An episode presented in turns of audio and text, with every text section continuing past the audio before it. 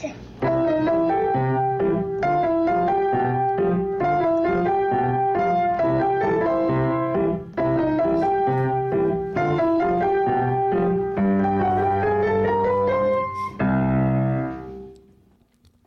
嗨，大家好，我们是铁三角郭律师，我是郭建律师，我是郭一轩律师，我是郭一景律师。不知道大家还记不记得我们在律师 Q&A Part One 里面有提到婚前协议跟夫妻财产制的话题？对，在那集节目当中，玉景律师有简单提到，婚前协议是在结婚前针对几个问呃几个问题做约定。今天我们来跟大家聊聊进入婚姻之后涉及夫妻财产归属以及分配的夫妻财产制的议题。夫妻财产制主要是分成三种。一种是法定财产制，顾名思义，就是夫妻没有特别约定的时候所采用的夫妻财产制。另外两种是约定财产制中的分别财产制和共同财产制，是透过夫妻双方的约定成立的夫妻财产制。请遇见律师先跟大家说明约定财产制的内容吧。OK，分别财产制的精神就是是谁的财产就是谁拥有，谁管理，谁处分。谁的债务谁负责清偿，呃共同财产制的精神就是，除了专属于个人的特有财产以外，夫妻的财产全部都是两人共有，两人共同管理也共同处分，两人的负债也由共同财产以及各自的各各自的特有财产去做清偿。分别财产制跟共同财产制的内容都不复杂，我们接下来就请玉轩律师针对比较复杂的法定财产制来做进一步的说明。好。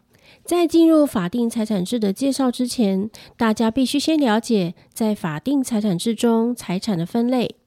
首先，最容易区别的是婚前财产和婚后财产。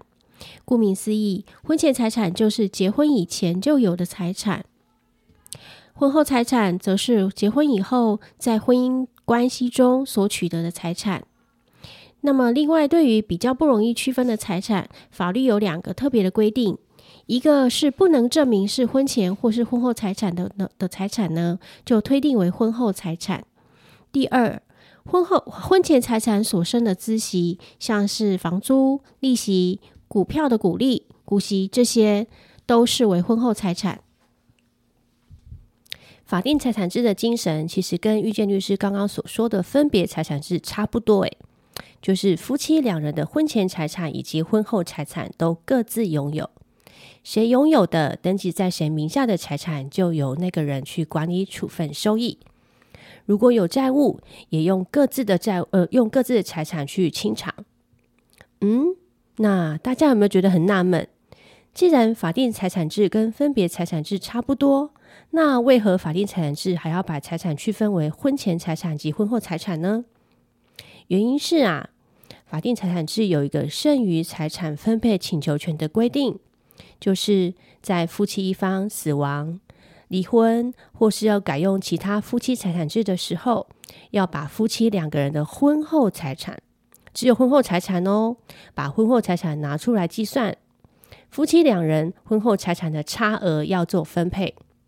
我举个例子来说，志明和春娇离婚了，离婚当时志明有婚后财产三百万，春娇有婚后财产两百万。两个人婚后财产的差额就是一百万，这个一百万就要分成两份，一份归志明，另一份归春娇。换句话说，婚后财产比较少的春娇就可以向婚后财产比较多的志明请求两个人婚后财产的差额的一半。这就是法定财产制特特有的剩余财产分配请求权。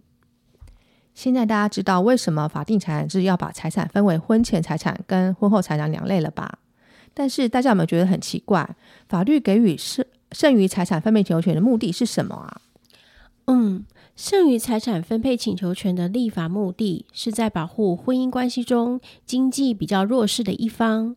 对于在婚姻关系中有贡献，但是经济上比较弱势的一方，比如说像家庭主妇，或者是因为要照顾小孩，去舍弃工作时间比较长的高薪工作的职业妇女，希望他们可以在法律呃赋予的权利之下，在婚姻关系结束的时候，受到经济上最低限度的保障。这就是剩余财产分配请求权的目的哦。这样听起来，法定财产制所赋予的剩余财产分配请求权确实有它的意义在诶。但到底这算优点还是缺点？